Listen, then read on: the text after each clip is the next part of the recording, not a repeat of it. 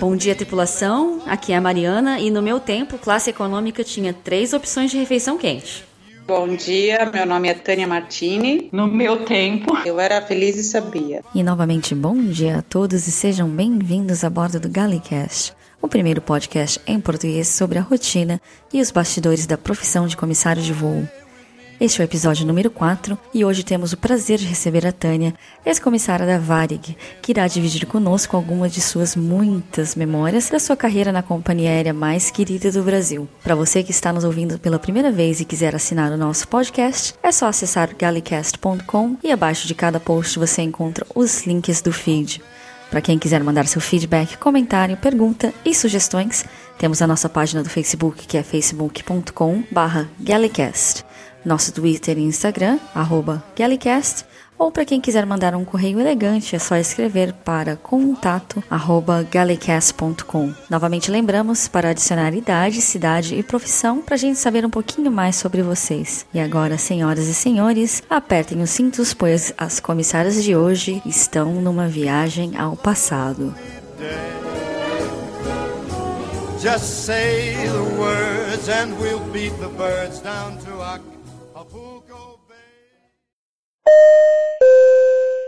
Tripulação portas em automático.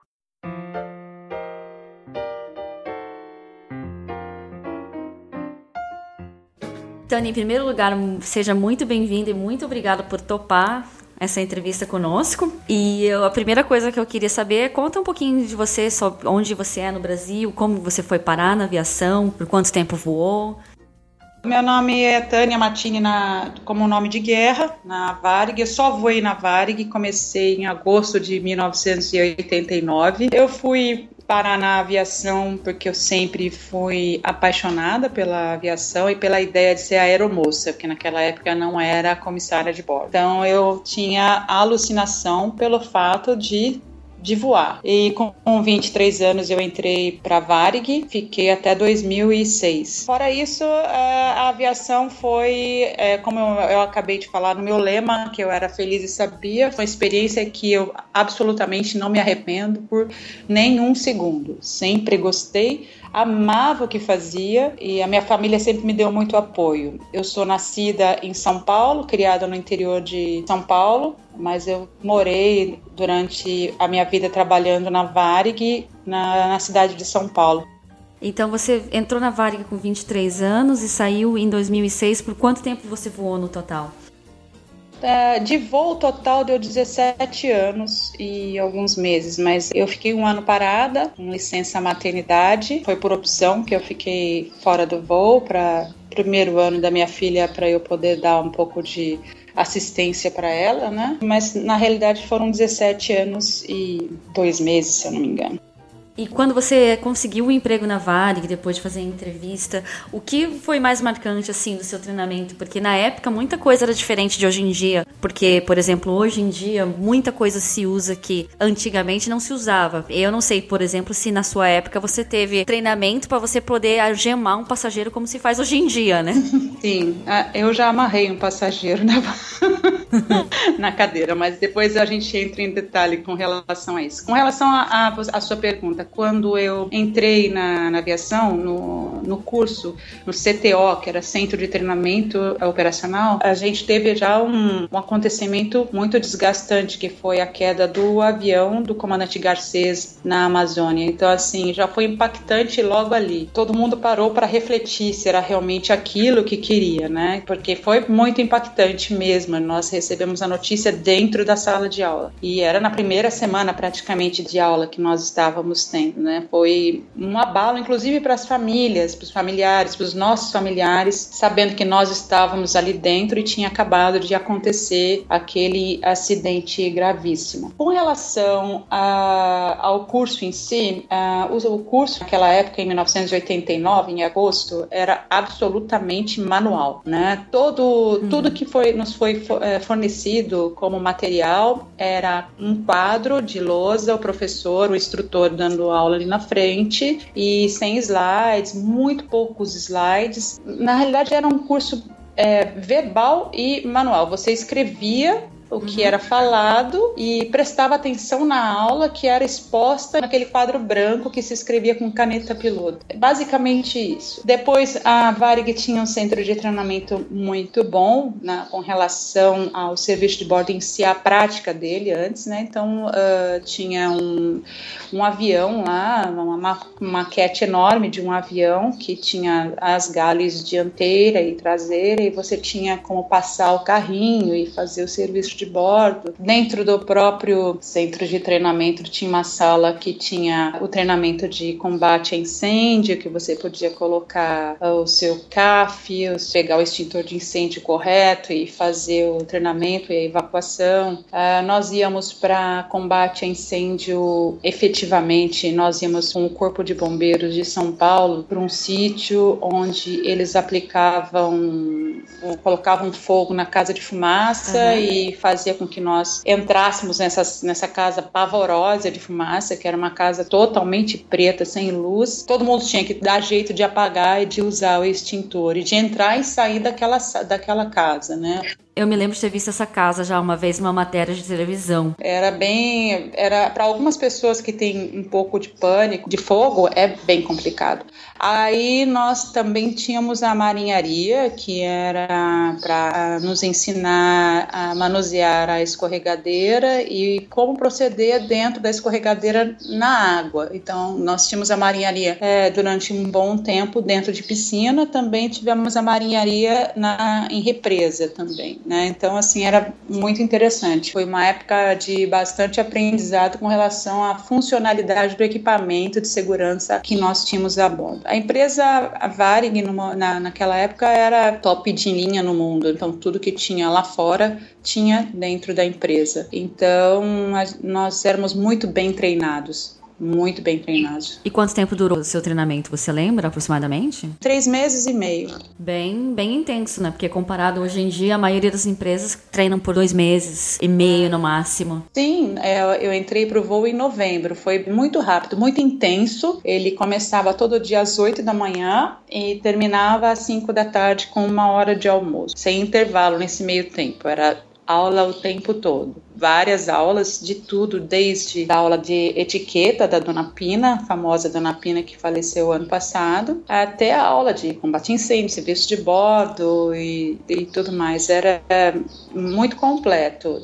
Nós saíamos, saíamos do, do curso preparado, assim. Era muita ansiedade, porque voar em si era totalmente diferente do de trabalhar e do curso em terra né? Voar em si, aí você está operando com passageiro, você está operando com o equipamento em si, com a turbulência e, e com os intempéries da própria condição do voo. Quando eu entrei para o voo em novembro, eu estava me sentindo muito segura. Eu era muito estudiosa. CDF da sala. É, é, eu, eu falava bastante, brincava bastante, mas na hora de estudar eu estudava bastante. Eu gostava muito de estar com o manual na ponta da língua, então eu estudava direitinho, fazia tudo direitinho, era bem certinha. Porque é, no final das contas, a gente tem que saber o que, o que vai ter que ser feito dentro do avião, porque a nossa segurança depende de nós mesmos, nosso, nosso procedimento, né?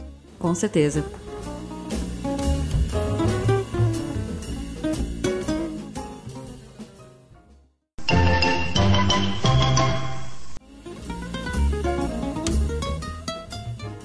Você começou a voar no nacional, eu acredito, né? E que tipo de escala você tinha? Para onde você ia bastante? Como funcionava? Porque eu tenho conhecidos que voam no Brasil que já me contaram sobre voar até seis pernas num dia. Era o máximo que podia. A regulamentação até hoje é assim lá no Brasil, ainda não mudou. Eu já fiz várias vezes seis pernas. Quando eu entrei é, pro voo, nós, a, a, minha turma foi voar Eletra. Não sei se você sabe qual é um avião. Um avião. Lembro, ele se aposentou em 91, se eu não me engano, que fazia. Isso. Foi na ponte ele se aposentou. Exatamente. E foi na ponte que eu comecei a voar, na ponte aérea. Então, a nossa turma ficou por dois meses na ponte aérea e nós voamos direto por dois meses direto somente na ponte aérea. Depois nós, nós passamos para a Nacional e na Nacional nós, nós fazíamos o Brasil todo e a América do Sul também. Nós fazíamos voo para Paraguai, para Argentina, Peru, Bolívia, todo, toda a América Latina ali, América do Sul, melhor dizendo. América Latina nós chegamos a fazer um Panamá, muito raramente, mas a grande maioria dos voos da, do pessoal da Nacional era América do. Aqui também a gente sempre brinca, né? Porque muitas vezes tem comissária iniciante que os primeiros voos que eles fazem acaba sendo para Doha ou Muscat, Bahrein, que são voos assim de no máximo 50 minutos, né? Então a gente brinca que ah, você consegue fazer um voo desse, você consegue fazer qualquer outro voo, né? Porque aqui mesmo em 50 minutos, comparado com outras empresas aéreas, a gente até que serve bastante, porque servimos uma bandeja com um lanche, um bolo, aí serve chá, café, recolhe, né? E eu vi que algumas concorrentes da minha empresa nem, nem chegam a servir chá ou café. Eles entregam uma caixa que que tem um suco de laranja ou uma água e você que se vire com aquilo, né? Exatamente. É bem complicado. Nossa ponte aérea da Varig em 1989 e 90, é, você fazia o serviço de bordo com copos, com carrinho completo, de bebida com alcoólica e tudo. E serviço era com de bandeja individual, logicamente. É, uhum. Você entregava ao passageiro uma bandeja grande e também tinha copos de vidro, de cristal. Caramba. E aí você tinha que entregar os copos, o serviço era no copo, e depois passou para o plástico, porque era mais seguro. E depois do serviço de comida tinha o café. Nós passávamos uma bandeja com café quente para todos os passageiros. Isso era em 45 minutos de voo para 90 passageiros. E todo dia, todas as etapas lotado. Era muito difícil não estar tá lotado. Então era bem complicado, porque a gente saía de um, de um centro de treinamento e tinha que como a gente dizia, voar abaixo dentro do avião para poder fazer o serviço de bordo e não enrolar, né? Porque como nós éramos novos, a gente não tinha o gingado, a prática de trabalhar, não sabíamos nem aonde estavam os equipamentos e na Gale, é. na Gale e, e nós éramos em dois para 90. Duas pessoas para 90? Dois comissários. Caramba! Era, são só dois comissários, então assim, não eram quatro comissários para 90, entendeu? Eram só dois comissários. E no começo a gente ia com o nosso instrutor, graças a Deus, né? Então o instrutor dava instrução e também trabalhava para ajudar, né? Porque senão o avião, o voo não saía. não, não saía o serviço. Mas agora, uma, uma questão que me veio à cabeça agora, porque se eram dois comissários para 90 passageiros, como é que você, como é que era feita a questão das portas? Portas? Cada comissário cuidava de quantas portas? Então, o Eletra era um avião, eu não posso dizer rústico, porque ele não era rústico, mas ele não, não tinha escorregadeira, né? Uhum. A escorregadeira dele era dependia de um passageiro. O passageiro tinha que descer e puxar uma escorregadeira de lona e ficar segurando lá embaixo para ajudar os outros passageiros a escorregarem. Uhum. Ele era um avião relativamente baixo, então se tivesse alguma emergência assim, de perda de nariz, alguma coisa sem risco de passageiro, muito provavelmente o passageiro ia conseguir descer, descer normal pela porta, entendeu? Não era um avião alto, assim. Então, assim, é, é, as portas, era uma porta na frente que tinha da entrada e depois a porta de trás, que era da Gale, entendeu? Não era uma. E essa porta de emergência muito pequena que ficava atrás, se eu não me, me engano, tá? Que faz 25 anos, isso eu não. Minha 20 e poucos anos, isso eu não me lembro direitinho. Uhum. Aí. Uh, aliás, faz mais. 23, né? Faz mais. Aí. Uh, é, então era assim, eram só dois comissários. Era bem puxadinho, mas, era, mas dava certo.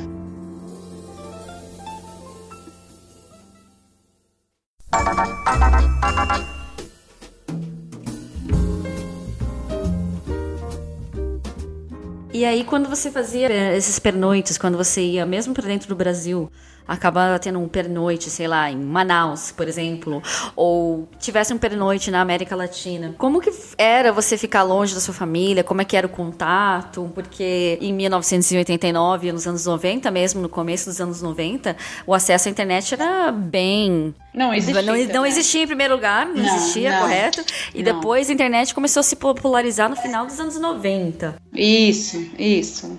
Celular, eu lembro também que celular só foi começar lá para 94, 95. Foi meu celular, eu peguei em 94, é. é. é quando nós fomos para Nacional, os voos da Nacional, eles eram normalmente com pernoite, né? Então, a família já sabia que ia ficar longe da gente. Então, era... É, a minha família morava no interior de São Paulo, eu ia na, dentro dos meus períodos de folga. Fora isso, me comunicava com eles uh, por telefone normal nos hotéis, né? E os quartos, devido ao acordo sindical, todo mundo tinha um quarto individual, né? Todo mundo tinha o seu próprio quarto, então não dividia com ninguém, então a, a, privacidade de você falar com a sua família era muito grande, então você chegava, queria falar com o pai, com a mãe, com o namorado, com qualquer pessoa que te interessasse, você pegava o telefone e ligava, era normal. Não era uma coisa assim que todo mundo ligava toda hora, porque. Devia ser caro era, não era nem o fato de ser tão caro, que às vezes os hotéis às vezes até nos proporcionava alguns descontos, alguma coisa assim, mas não era nem é só o fato de, de ser caro, é o fato de hábito. Nós é, não éramos tão conectados como nós somos hoje.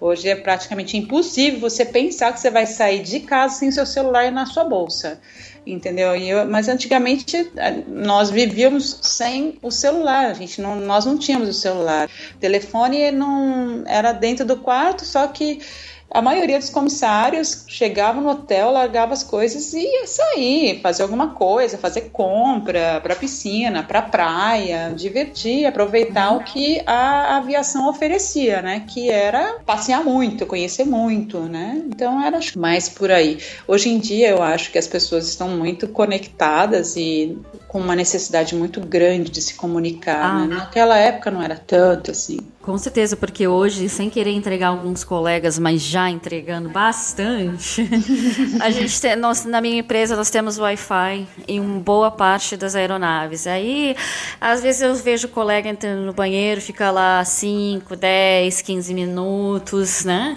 Uhum. E, obviamente, você sabe que a pessoa não tá com uma diarreia, ela tá com um telefone no bolso. É, então, é, é, é, difícil, né? Se você.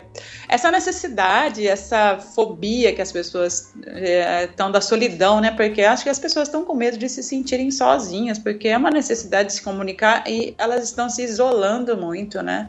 Então, assim, os tripulantes saíam todos juntos, era muito difícil você sair sozinho, todo mundo saía para almoçar junto, jantar junto, sair à noite junto, era bando, assim, era muito legal. Então, assim, hoje em dia você vê as pessoas que estão elas estão juntas, mas não estão juntas, né? Elas uhum. chegam ao passo de se comunicar com a amiga do lado, com o colega do lado pelo WhatsApp. Eu acho muito enlouquecedor isso, mas é. São, é, são os novos tempos, né? Essa necessidade de comunicação, de estar conectado e saber o que está acontecendo. Eu não sei até que ponto é saudável. Na minha época, eu, eu era. Eu gostava da, da possibilidade de ter um pouco de liberdade. Eu achava interessante. Eu não ligava tanto, assim, para meus familiares. Eu ligava espaçadamente, assim. Eu dava um tempo, às vezes de dois a três dias que eu ligava. Não, não era todo dia, não. Definitivamente não era todo dia. Legal.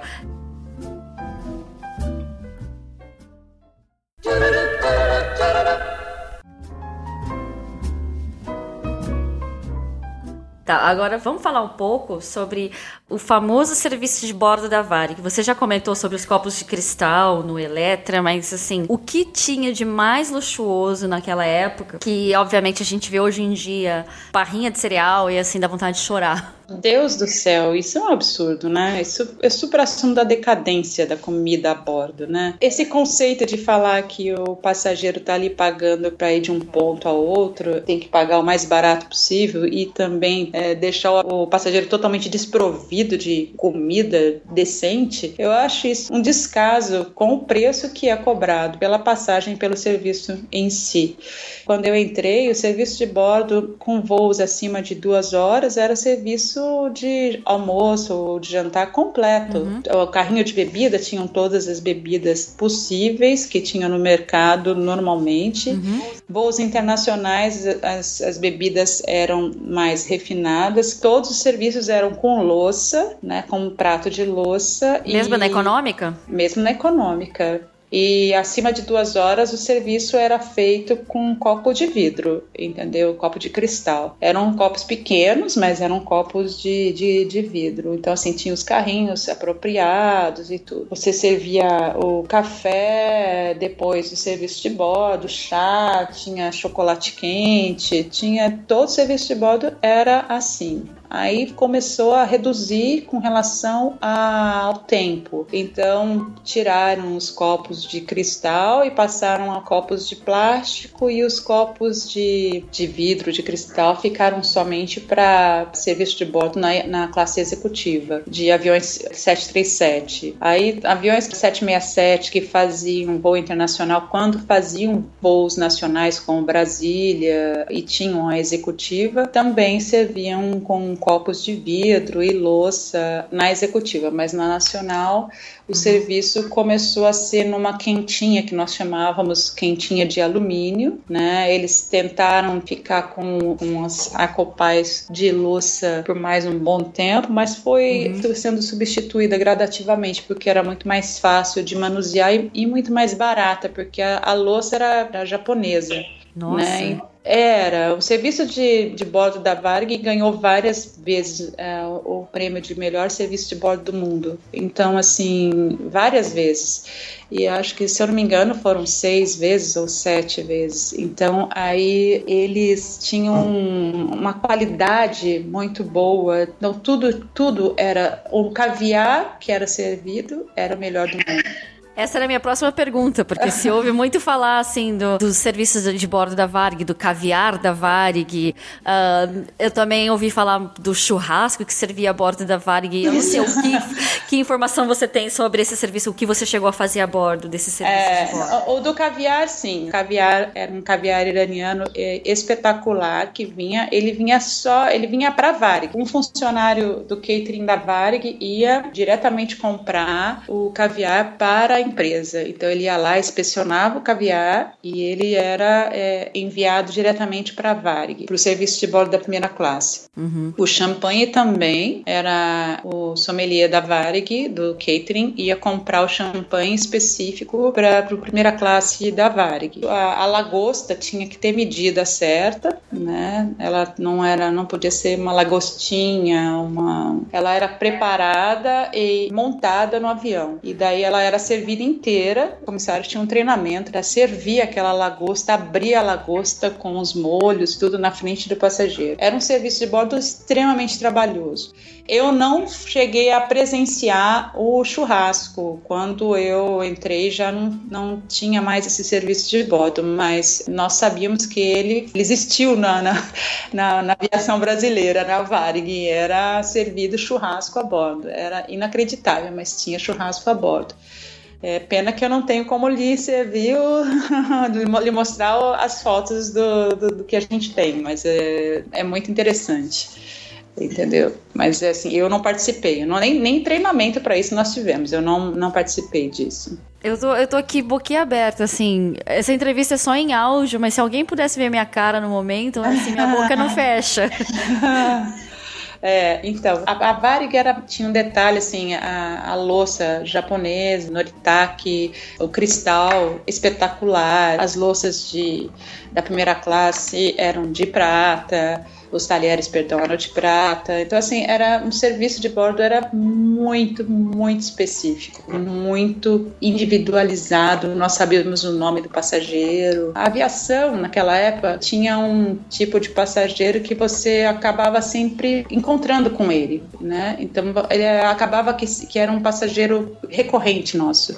Alguns passageiros a gente sabia o que gostava e o que não gostava. Eu tinha um passageiro que sempre viajava incrivelmente, coincidentemente comigo. Não é que ele viajava comigo, é que eu fiquei numa rota porque eu tenho o idioma espanhol, então eu fiquei fazendo muito é, voos que, que se fala espanhol na região do Brasil.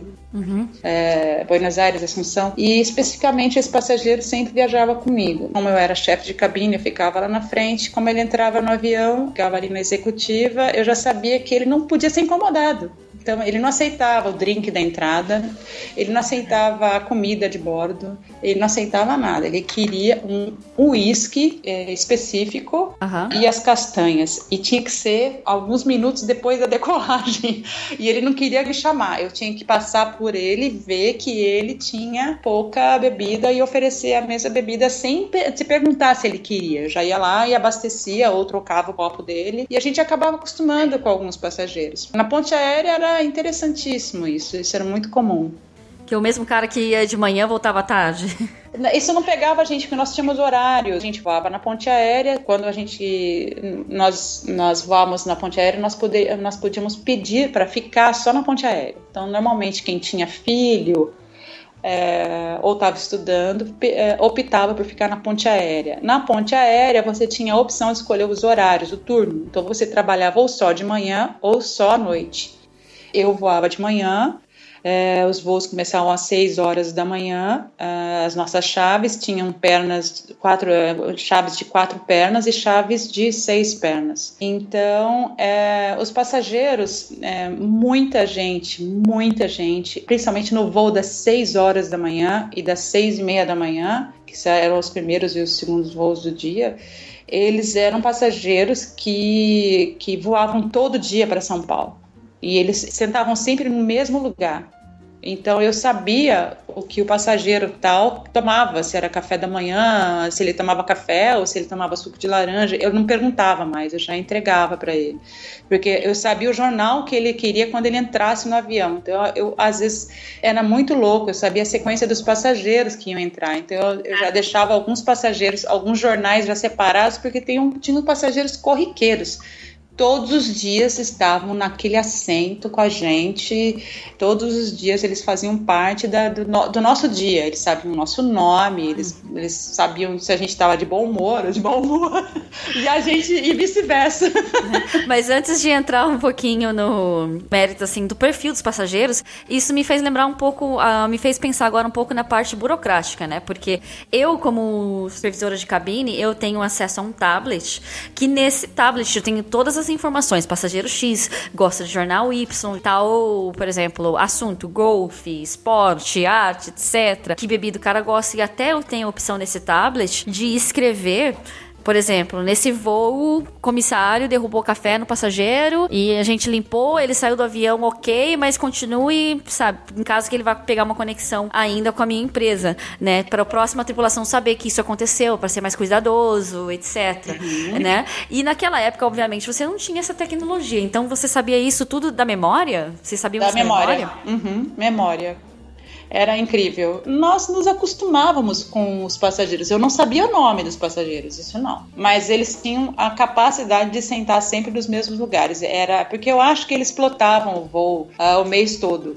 Ou, uhum. entendeu? E já as empresas que eles trabalhavam já compravam os voos e os lugares. Eu não, não entendia como funcionava isso porque eu nunca fui atrás é, porque isso era uma coisa da empresa deles com a Varig, então eu não sei como é que é, trabalhava essa parte, mas eu te garanto que a gente sabia o que alguns passageiros queriam, o que alguns passageiros não queriam e por de cabeça. Nós recebemos no, na, quando fechava o voo, que a gente ia fechar a porta do avião, uma listagem com o nome dos passageiros e quantos passageiros tinha cadeira de rodas, se tinha algum passageiro com, com alguma deficiência de necessitando auxílio ou alguma criança desacompanhada acompanhada que estava marcada ali, que precisava ser, ser só monitorada, criança de, de 14 anos, assim, só monitorada, era isso que vinha pra gente, entendeu? Nada, nada mais que isso. O resto era bem manual mesmo. A gente trabalhava com e visual, com o que a gente, a gente via e o passageiro que nos passava o estado de espírito dele, o que ele queria, o que ele não queria, a gente ia trabalhando ali. Não tinha muito essa de base de você chegar e poder agradar ele, porque você sabe exatamente o que ele quer, entendeu? Isso a gente uhum. não tinha esse tipo de, de pesquisa ainda.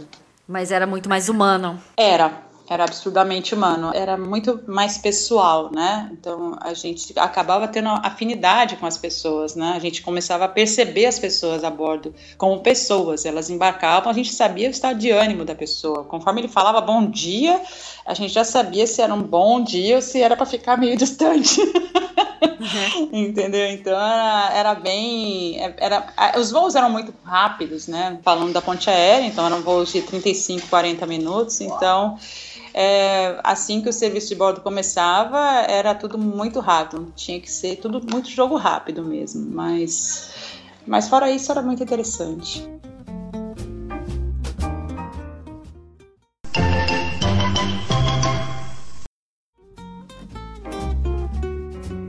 Os voos internacionais daí? Porque provavelmente você não via sempre os mesmos não, passageiros não. no internacional, mas como, como eram os passageiros, uh, como era o, o, perfil do passageiro, aliás, na época que você começou a voar e uns bons anos que você voou, uhum. e também, assim, para quando, quando você começou a voar internacional, para onde você ia mais, como eram os pernoites? Certo. É, na nacional, é, o perfil do passageiro ele é um pouco diferente do perfil do passageiro da internacional. Naquela época, a nossa aviação não era tão popular como é popular agora. Hoje em dia as, tem várias empresas aéreas e para várias é, vários destinos. Naquela época que eu trabalhava tinha uma, uma, quantidade um pouco menor de destinos, né? E não os destinos eram mais as capitais dos estados e algumas grandes cidades. O perfil do passageiro era um perfil de passageiro ou executivo que estava fazendo uma viagem de negócios, férias e são, eram passageiros que viajavam muito com pacotes de agências de turismo ou por, por conta própria, mas eram especificamente políticos, executivos e passageiros em férias. Eram destinos conforme o destino. Vamos por um exemplo: para Fortaleza, o passageiro era normalmente férias, então era um, um voo mais mais, vamos dizer, mais leve, os passageiros estavam com. É, o espírito deles era de, de, de viajar para férias. Mais bem-humorados. Vamos uma passageira para Brasília ou para Buenos Aires. Aí já tinha uma mistura de, de passageiros que iam em férias, mas mais eram políticos e executivos. Então eram voos mais formais Uh, apesar que o serviço de bordo era sempre o mesmo, tudo igual, o tratamento era igual, mas o feedback do passageiro para nós, a, a, sensação que nós tínhamos quando trabalhávamos era, era essa. Alguns voos eram mais sérios e mais concentrados do que outros, entendeu? Até a, como eles conversavam, eles conversavam com a gente, era diferente. Alguns passageiros entravam, falavam bom dia, sentavam e ter logo obrigado no final do voo. Esses passageiros de férias já iam atrás, na galha ou na frente, queriam conversar, visitar a cabine, que na época era permitido. Então era bem diferente o, o, perfil, era bem visualizado assim pela até quando tinha muita mistura, passageiros executivos com em férias e às vezes esses que queriam trabalhar a bordo, aproveitar o tempo para ler ou para estudar o que, o que ia tratar no, no seu destino, ficava aborrecido com o espírito de festa que estavam em alguns outros passageiros, mas era, era interessante. Você tinha que trabalhar com os dois, às vezes, ao mesmo tempo, mas era muito interessante. E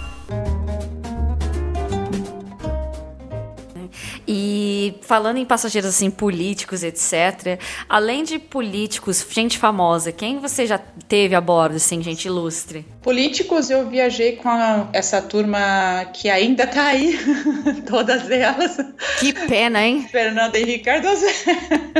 eu não, não, não voei com o, o Luiz Inácio Lula da Silva, é, mas voei com o Fernando Henrique antes dele ser presidente. Voei com José Serra, com político eu, a gente voava com todos eles. Era muito comum porque nós fazíamos muito voos, muitos voos para Brasília. Atores e atrizes globais, é, todos é, que uhum. eram famosos na época, viajavam muito, principalmente na época da ponte aérea, então nós estávamos sempre viajando com eles. Eu não sou uma pessoa muito tiete, então é, é, eu nem, nem guardava muito os nomes, assim.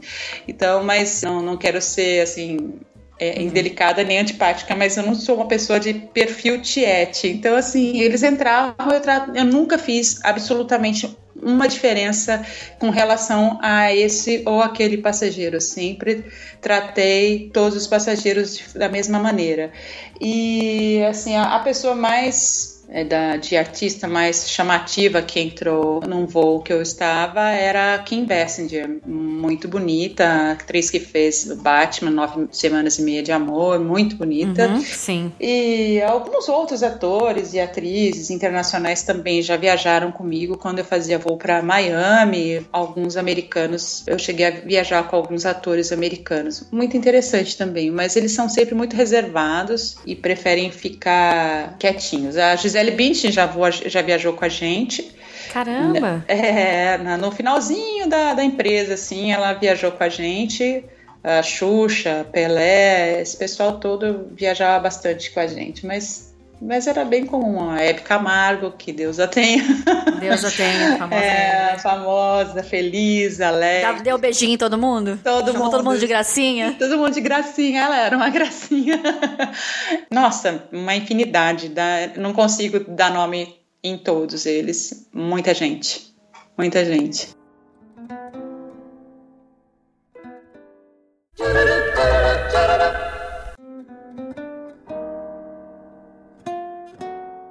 É, e, Tânia, uma coisa que a gente não falou muito, que talvez isso seja mais uh, um assunto de mais curiosidade de quem voa ou quem está pretendendo começar a voar logo, né?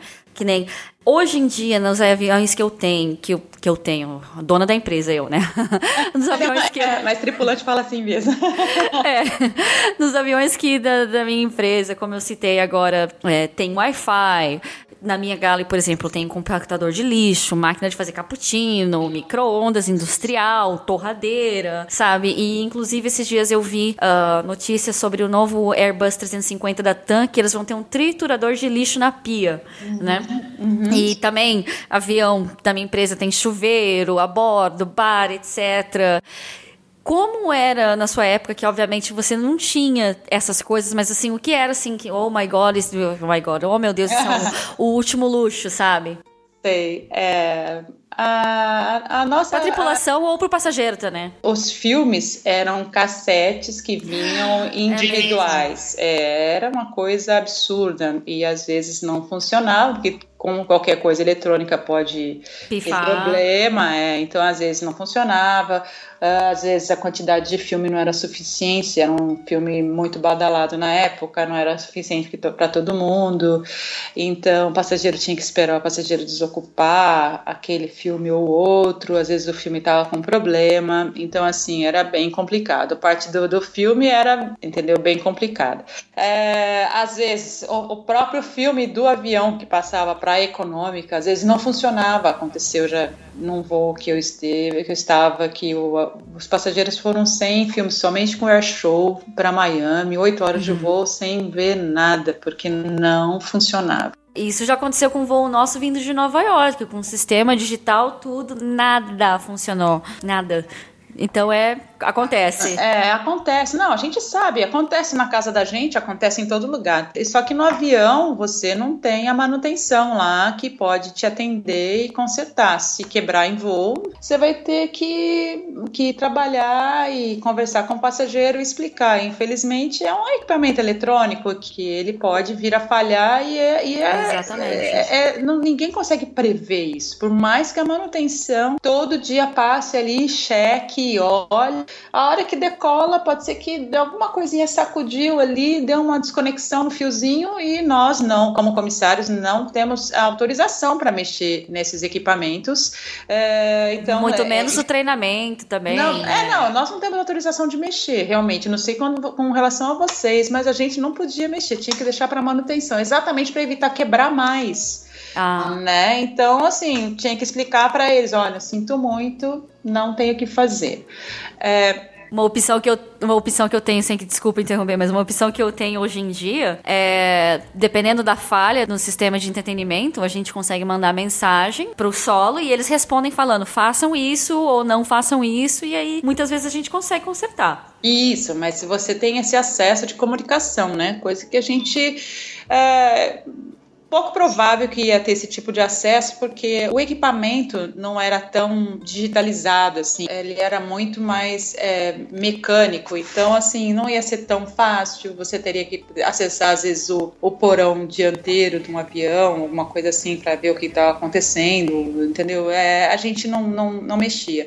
Não era comum ficar totalmente sem filme, mas comigo aconteceu uma vez só. Então, para você ter uma ideia, não era comum ficar totalmente sem o, o, o filme, somente com o air show num voo longo. Mas era muito chato, né? E então assim, era mais rudimentar. Os aviões, eu cheguei a voar DC-10, né? Uhum. 777, MD-11, 747.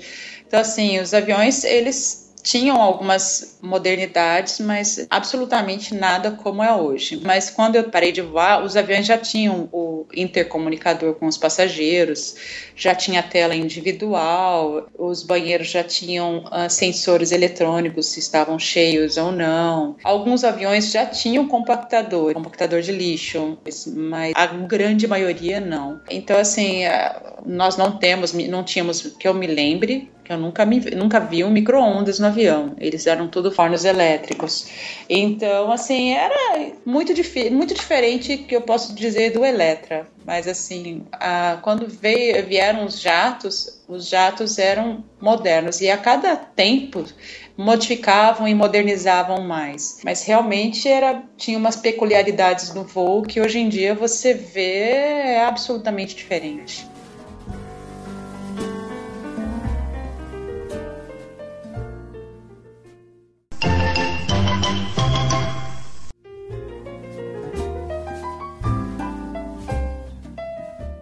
E não só em relação ao equipamento também, ah, uma coisa que o outro dia me fez eu me sentir uma dinossauro foi quando eu tava conversando com umas meninas no avião, né? E todas elas muito novinhas. Eu comecei a perguntar quando foi a primeira vez que você voou de passageira tal. E ela falou, ah, tinha tal idade, etc. Aí eu lembrei, a primeira vez que eu voei de passageira foi no MD-11 da VASP. eu tenho amigos da VASP, é. Né? E, e na época existia sessão fumante. Sim, eu voei na sessão fumante, nossa. Horroroso. Né? horroroso. E eu lembro que assim, eu tinha 14 anos e tava eu e meu irmão apenas, né? Chegamos no check-in no aeroporto. Ah, só tem assento na sessão fumante. Aí minha tia, minha avó batendo o pé falando: Você tá louco, você vai botar os dois na sessão fumante daqui pro Japão, né? Conseguimos mudar de assento, mas eu lembro que eu tinha que passar pela sessão fumante pra, pra ir ao banheiro. É uma cortina de fumaça absurda, né? Sim, era terrível, né? Então, muita coisa assim na aviação mudou, não só em relação à tecnologia, mas o perfil de passageiro, coisa que é permitido fazer, não é permitido fazer, que nem antigamente quando começou os celulares, não, celular não, celular não, e hoje em dia a galera tá usando celular do pouso e decolagem. É, é, é oh, muito... perdão, da decolagem ao pouso. É, entendi.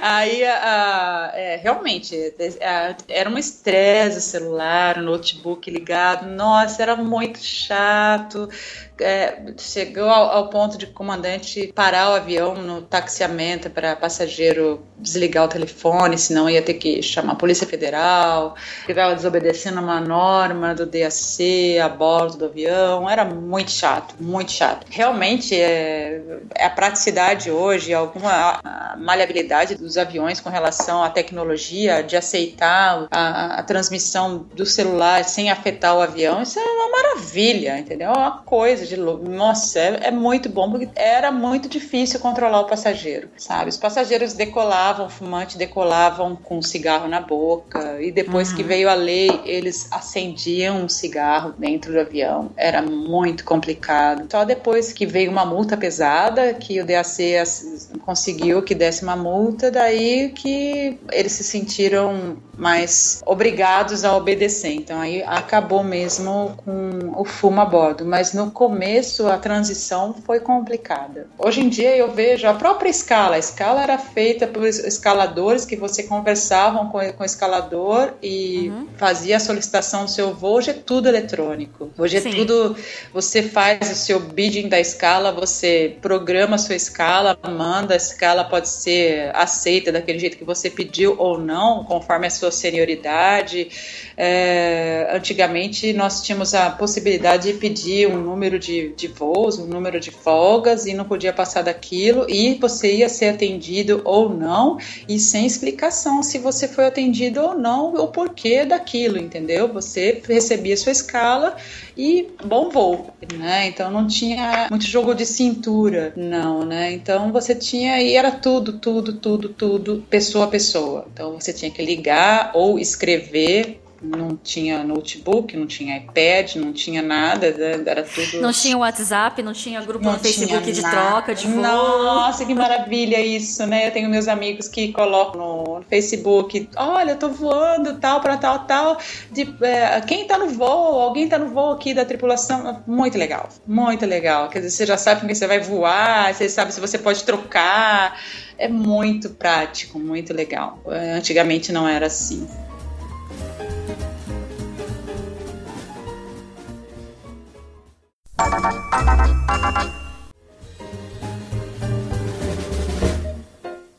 Voltando um pouco aos passageiros, começou a falar agora de passageiro que não, não respeitava a regra, fumava, etc. E essa história desse passageiro que você amarrou? Faltou contar essa. Ah, tadinho dele. Ele era um passageiro, tadinho. Ele, ele, era professor de física da Universidade do Norte do país. Eu não vou falar porque é uma cidade também não é muito grande, pode ser que ele seja conhecido.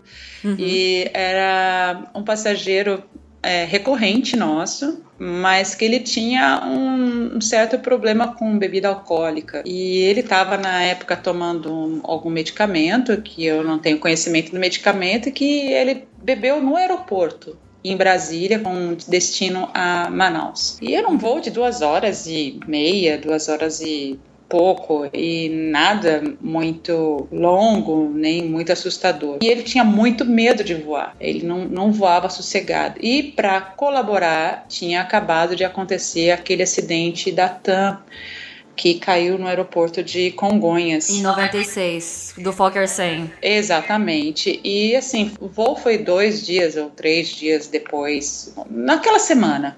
E aí é, o impacto ainda estava muito recente em todos, né? A mídia estava ainda falando uhum. muito a respeito, então para quem tem medo de avião, essa informação não é uma informação, já não é agradável para ninguém. E para quem tem medo de avião, é uma informação que colabora ainda mais para aumentar o medo. E esse passageiro que estava com a gente, ele decolou, ele estava tranquilo, fizemos o serviço de bordo tranquilo, hum, sossegado, né? faltando uma hora e uma hora e dez para o voo, eh, para chegarmos em, em Manaus, ele, uhum. ele levantou e falou é, alguns palavrões e falou que ia derrubar o avião. Ixi. Como ele estava bêbado e ele devia estar sob medicamento também, então ele não conseguia ficar muito em pé. Só que ele era muito grande, tinha 1,90m mais ou menos. Eu tenho 1,76m, ele era bem mais alto que eu. E ele era grande. Os comissários lá de trás do avião, que estavam lá atrás, perceberam a confusão e um, o meu colega me ligou. Eu era chefe de cabine ele falou assim: Tânia, é, esse passageiro tá assim, assim, tá gritando que vai fazer isso. E ele tá indo para aí, só que ele veio se batendo, caindo, ele tava vindo para frente. Eu peguei, falei, vem para frente vocês dois. Aí nisso eu já falei pra menina que tava comigo, a minha colega, uma carioca também alta como eu. Uhum. Falei, pega a tira de contenção dentro da farmácia e nós vamos amarrar esse cara. Aí eu fui na cabine e falei pro comandante, falei, olha, tá vindo um cara aí assim, assim, assim, assim, falou isso. Era, eu lembro quem que era o comandante. E aí ele virou para mim e falou assim, o que você pode fazer? Eu falei, posso amarrar. Ele falou, tá autorizado, pode amarrar que eu vou chamar a polícia.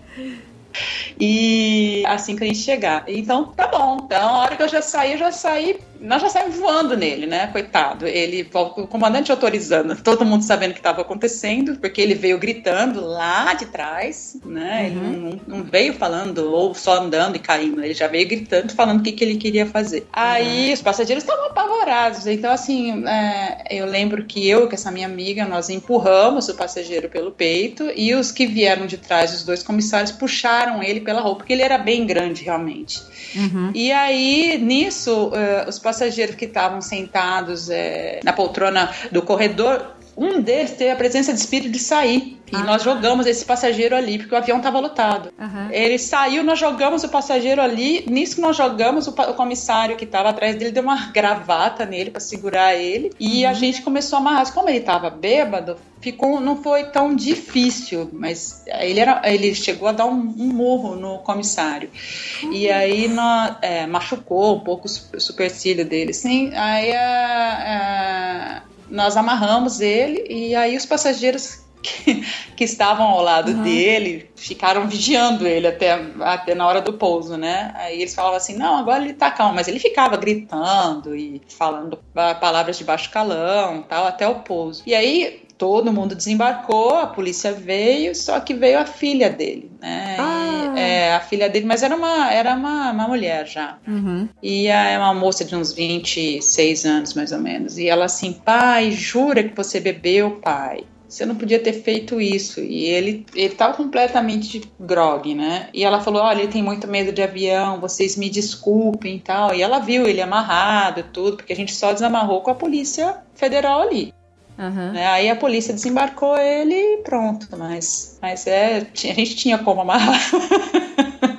Vocês tinham como amarrar, mas vocês não tinham exatamente o treinamento para isso. Não. Como não. hoje em dia é dado o treinamento, que a gente tem, obviamente, não posso entrar em detalhe aqui. Sim, é, mas né? a gente não. A gente foi na, na, na no jiu-jitsu brasileiro.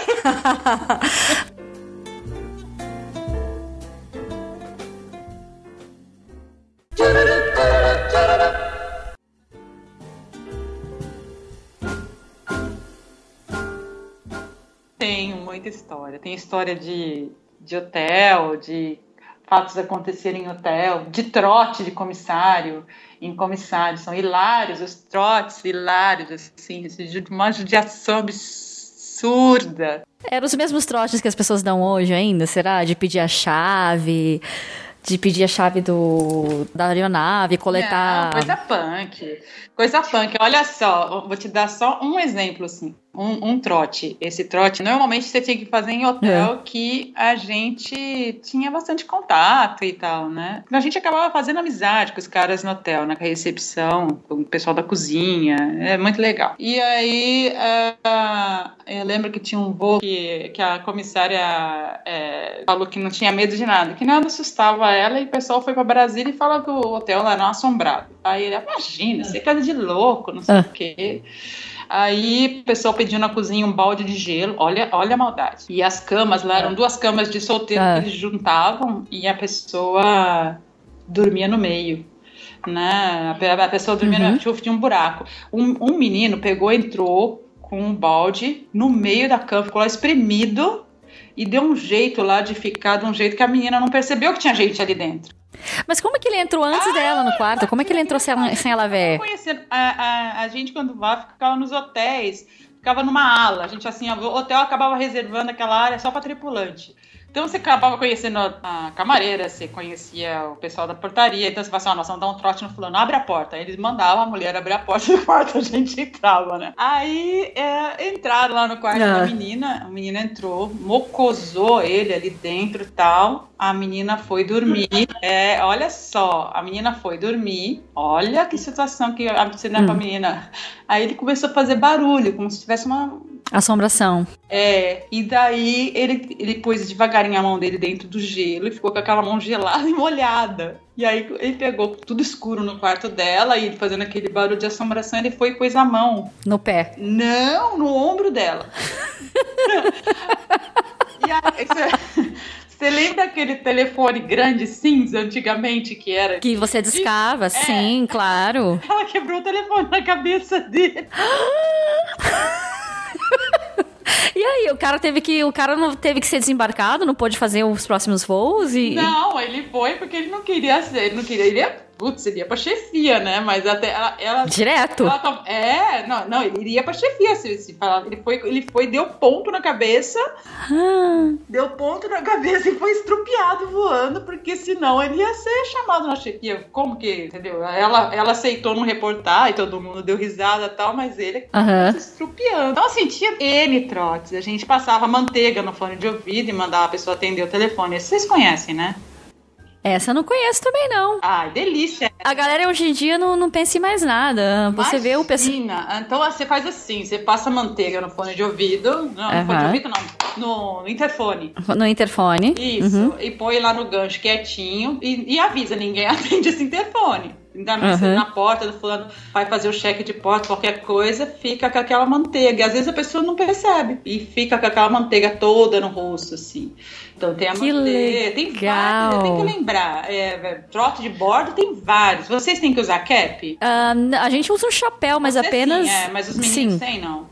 Não, os meninos não. Ah, a gente lá era, na Varig era obrigadas ao cap e a gente escondia o cap dos meninos. E falava, ah, passageiro levou. Então a gente combinava com o comandante, uhum. o comandante fazia um briefing daqueles que comissário sem cap é reportado e ele vai fazer um relatório, ele mesmo vai entregar na chefia, que ele acha um absurdo, não sei quem. Não ter o cap, etc. É, exatamente. Aí, logicamente, que na hora de desembarcar pro hotel tal, a gente roubava o cap do cara. E sumia com o cap dele, né? Tudo assim, já dá pro cara da SAP, que o cara encontrava com a gente gente na porta do avião, não sei o quê.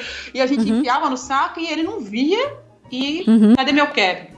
E era assim, infelizmente, às vezes o passageiro realmente levava, né? E aí, ah, não sei. Você não tomou conta do seu cap? Você não guardou no lugar certo? Nossa, neguinho passava mal. Apuros, entendeu? Mas assim, apuros, porque o comandante estava esperando na porta do avião lá. Cadê o seu cap, palhaço? E não sei o que, assim, sabe? Era judiação. Tem muita coisa, muito, tem que lembrar, mas muito, muito, muito trote. Tem tro o trote de bordo tem vários, vários.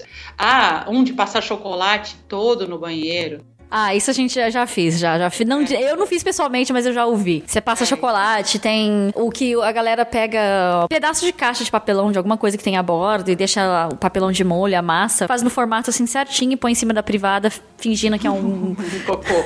Exatamente, fingindo que é um cocô e manda um novato limpar. É, você tem também o saquinho de enjoo, né, que você pode fazer um vômito e experimentar o vômito, você sabe disso também, né? Não. É, então, você você separa uns biscoitos, assim, uh. separa uns biscoitos, joga um pouco de suco, põe e, e, e, joga, se você tiver iogurte a bordo, você joga iogurte e às vezes tem. Tenta botar tipo água morna, não muito, porque tudo que sai da barriga da gente é um pouco morno.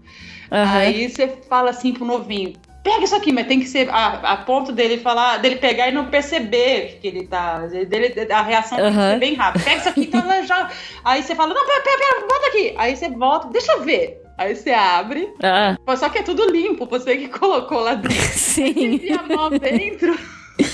Dá aquela lambidinha assim no Dá dedo? Dá aquela lambidinha, cara. Ó, juro Deus. A gente fez isso com um menino que eu não vou comentar o nome dele, na. Ele vomitou o voo inteiro só de pensar. Ele Gente. É, ele, ele era nojento, assim, ele já tinha nojo de tudo. Ele vomitava, ele falava assim, ai, eu tô passando mal. Ia lá, só de, de... E nós não falamos. só no final do voo que nós falamos que aquilo era trote. Ele pensa, olhava pra cara da gente, assim, ele pensava naquilo, ele ia lá e ele vomitava. Ele falava assim, nossa. Quando a gente falou para ele, ele falou assim, ele nunca imaginou um negócio tão ah, porque ele lembrava do calor do sapo Sim. dele. Então ele falava assim, aquilo era vômito. Ah, claro. Ele com o passageiro para o passageiro entregar aquilo pra gente. Ah. ah. Então o passageiro entregava aquilo pra gente, entendeu? A gente passava pra ele, daqui a pouco a gente pedia pra ver de novo. Você tá entendendo? Não é que a gente uhum. fugia do saquinho. Então, assim, o passageiro adorava, entrava na brincadeira, a gente mandava ficar quieto, uhum.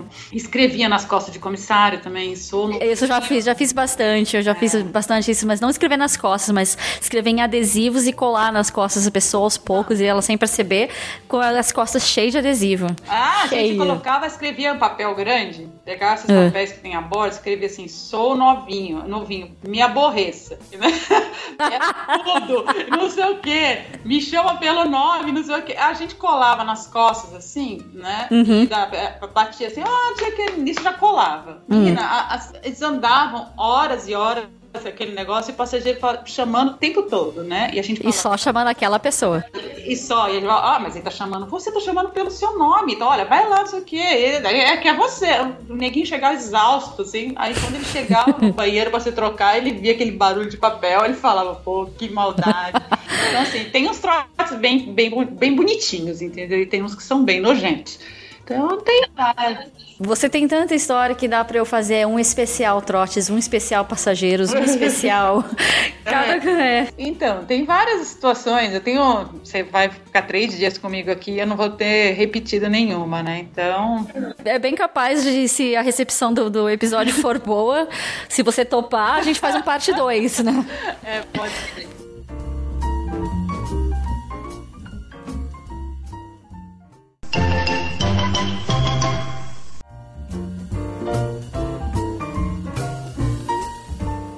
E Tânia, depois de todas essas histórias e quantos anos? 17 anos voando, correto? Isso. Chegou, chegou a hora que você tomou uma decisão de pendurar as asas ou foi uma decisão forçada? Como é que você é. chegou a sair da Varig? Infelizmente saíram comigo, né? Foi quando a Varig fechou. É, eu fui uma das pessoas que perdeu o emprego. Eu parei de voar em 2006, em agosto de 2006. Não foi traumático, muitas pessoas, para muitas pessoas, muitos colegas, foi muito traumático. Para mim foi difícil porque como eu até a frase de, de início, é, eu era feliz e sabia, é a minha frase até hoje. Se me pergunta da aviação o que, que, que, você tem para falar, uhum. eu falo isso. Então, é, eu era muito feliz no meu trabalho, gostava de fazer o que eu fazia, entendeu? Gostava de dar instrução em terra, gostava de dar instrução no voo, gostava de ser chefe de cabine, gostava da internacional, eu gostava realmente do que eu fazia. Eu voava fixo com meu marido, então voei fixo com ele que é piloto é, durante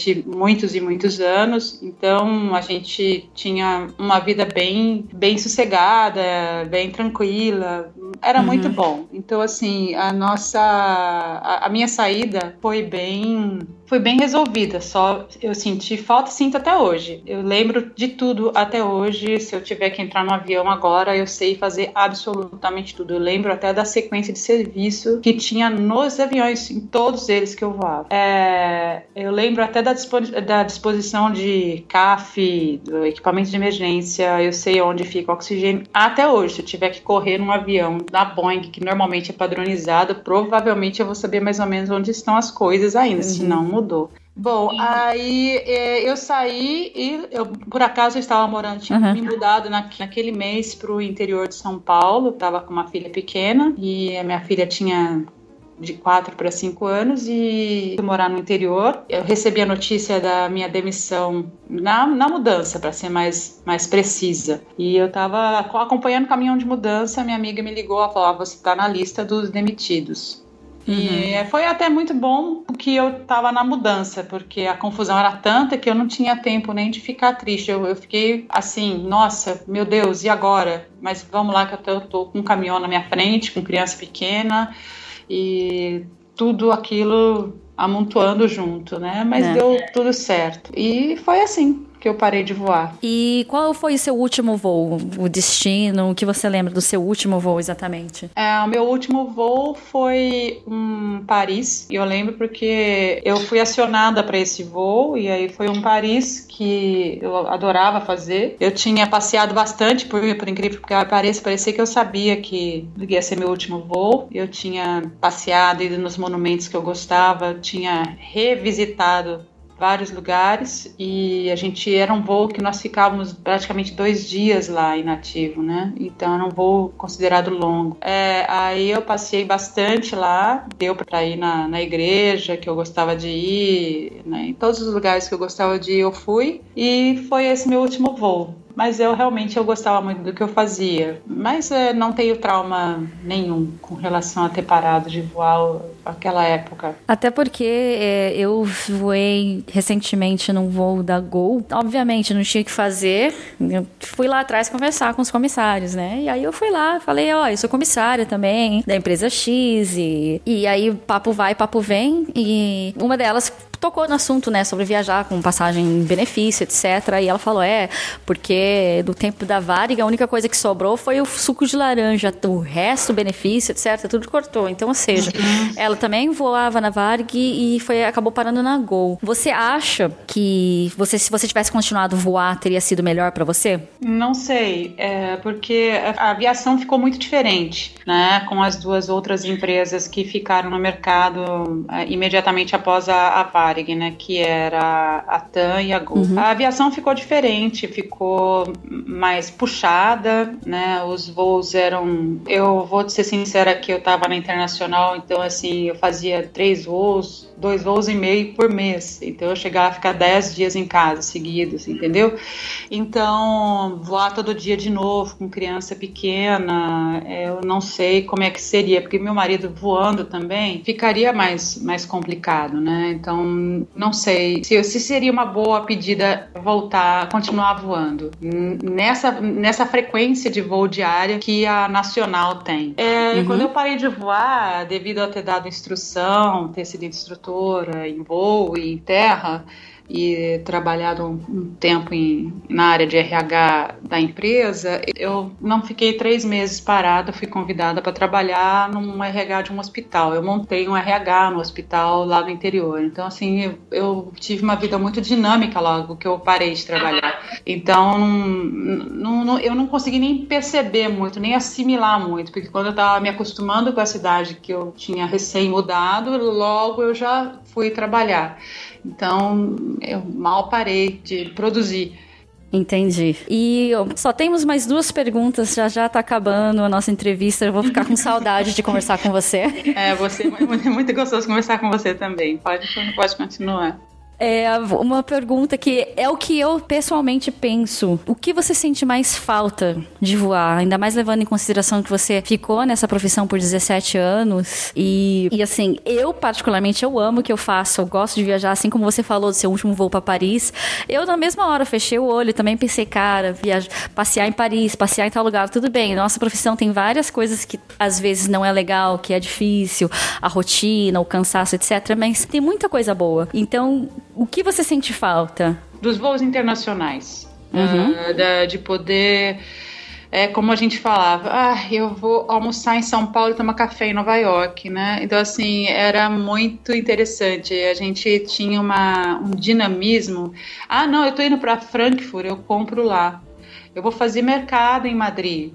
Ai, não, eu estou precisando de comprar um casaco lá de Londres. A gente, nós falávamos isso para nossa família, uhum. já estavam acostumados, mas nós tínhamos que nos policiar para conversar com os outros, porque Sim. parecia parecia era snob, mas não era era a nossa vida.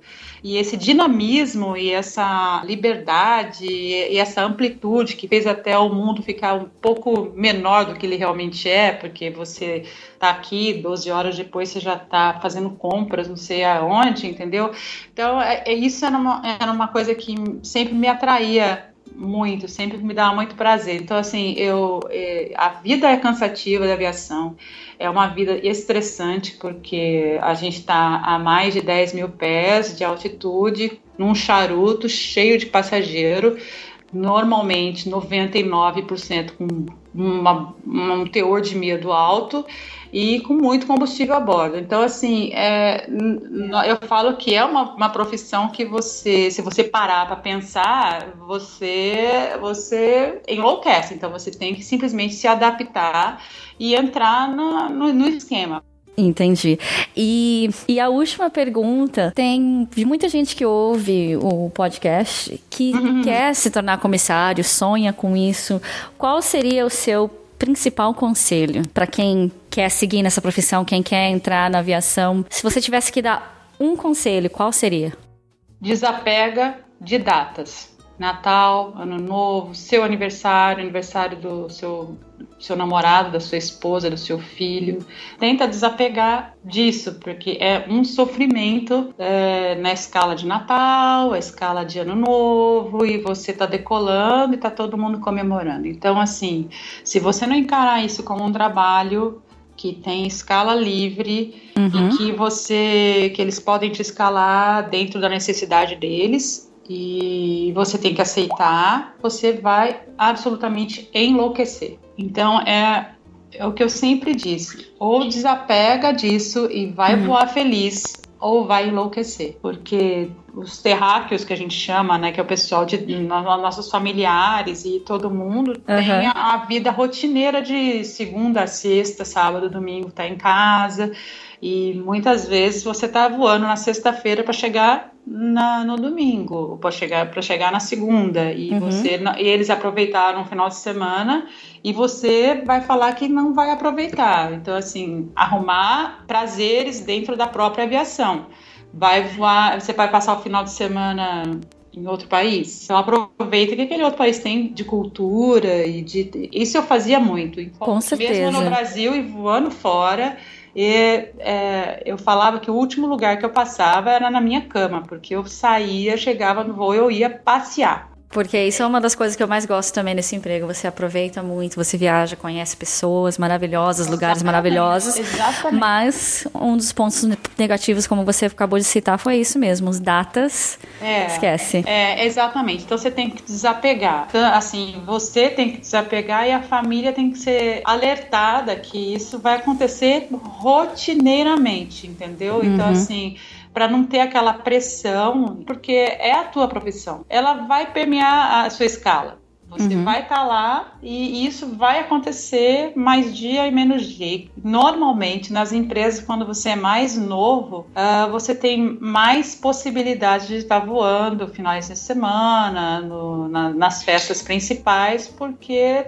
tem uma sequência de pedido de voo que você pode é, ficar é, à deriva entendeu? Ficar sem ser atendido. Então, tem que encarar numa boa. Essa é a minha opinião. Esse é o meu conselho. Se desapegar disso. E aproveitar enquanto durar, né? Exatamente, o máximo possível. Então, a frase para finalizar seja talvez seja seja feliz e saiba. E seja feliz e saiba que você tem tudo na mão para ser feliz. É muita coisa boa.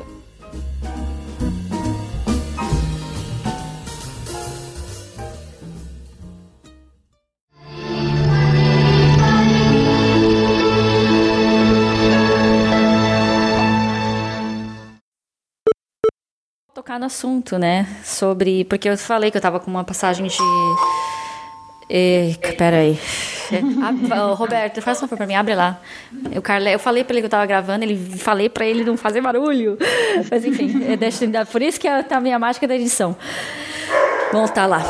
Então, ah, agora o cachorro tá latindo, agora tá todo mundo falando. Vamos dar dá uns dois minutos aí. Sim, vai lá, vai lá. Vai falar né? oi pra ele lá, não vai na hum, hum, hum.